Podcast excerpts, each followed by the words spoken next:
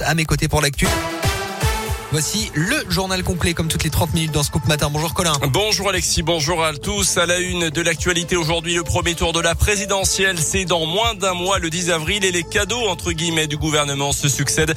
La dernière en date, hier, l'annonce du dégel du point d'indice des 5 millions et demi de fonctionnaires. En gros, c'est une augmentation de salaire pour tous les fonctionnaires d'ici l'été, selon Amélie de Montchalin, la ministre de la fonction publique, qui écarte toute mesure électoraliste.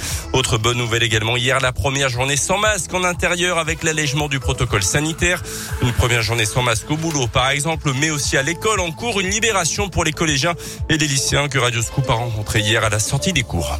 C'est rigolo de pouvoir voir les gens sourire et euh, c'est un peu intimidant mais c'est sympa. Moi j'aime bien euh, voir la tête des profs et voir euh, leurs expressions faciales qui sont parfois assez marrantes. Tout ce qui était du Covid, les fenêtres étaient ouvertes donc ça permettait quand même une, une aération.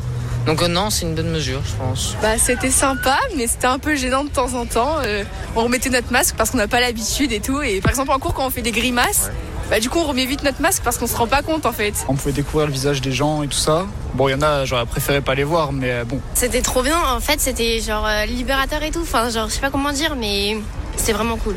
Actuellement, le taux d'incidence est de 396 cas de Covid pour 100 000 habitants dans la région. Il est de 629 au niveau national. Dans l'actu également, au moins trois puissantes explosions entendues ce matin au centre-ville de Kiev. Leur origine reste pour l'instant inconnue. La capitale ukrainienne de plus en plus prise en étau par les forces armées russes. Plus de la moitié des habitants ont déjà quitté la ville. Environ 150 000 personnes ont réussi à fuir les zones de combat depuis le début de l'invasion via les couloirs humanitaires, ont annoncé hier les autorités ukrainiennes.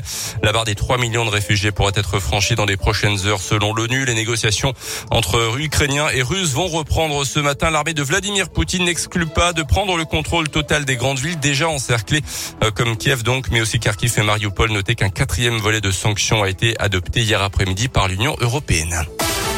Dans l'actualité chez nous en Auvergne, un ambulancier condamné à six mois de prison avec sursis pour travail dissimulé. D'après la montagne, ce gérant de deux sociétés d'ambulance à tiers employait au total une vingtaine de salariés. Il était suspecté d'avoir voulu contourner la loi pour moins rémunérer certains de ses employés aux horaires extensibles. Euh, fin 2017, deux de ses salariés avaient saisi l'inspection du travail dénonçant notamment le non-respect des temps de repos. Une, procédure a également été engagée auprès des prud'hommes.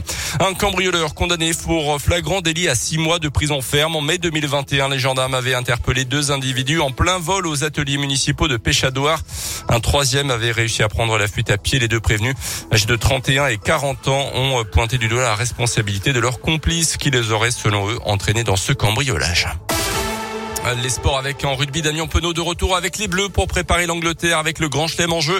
L'ailier Clermontois a été absent lors du dernier match du tournoi destination euh, contre le Pays de Galles pour cause de Covid. Il fait donc partie des 42 joueurs retenus, tout comme deux autres joueurs de la SM, à savoir le centre Tanavili et le pilier Sipili Falatea. En tennis, l'exploit signé également hier au tournoi d'Indian Wells. Le Français de 35 ans a battu le numéro 1 mondial, le Russe Medvedev au troisième tour. Ce dernier cède donc sa place de numéro 1 mondial au Serbe Novak Djokovic. Et puis attention, si vous avez acheté des paquets, euh, des sachets de fromage râpé de 500 grammes chez Leclerc de la marque Les Croisés. Ils font ah. l'objet d'un rappel dans toute la France. Les paquets pourraient contenir des morceaux de plastique blanc translucide. Le produit a été commercialisé entre le 3 et le 11 mars dans toute la France donc.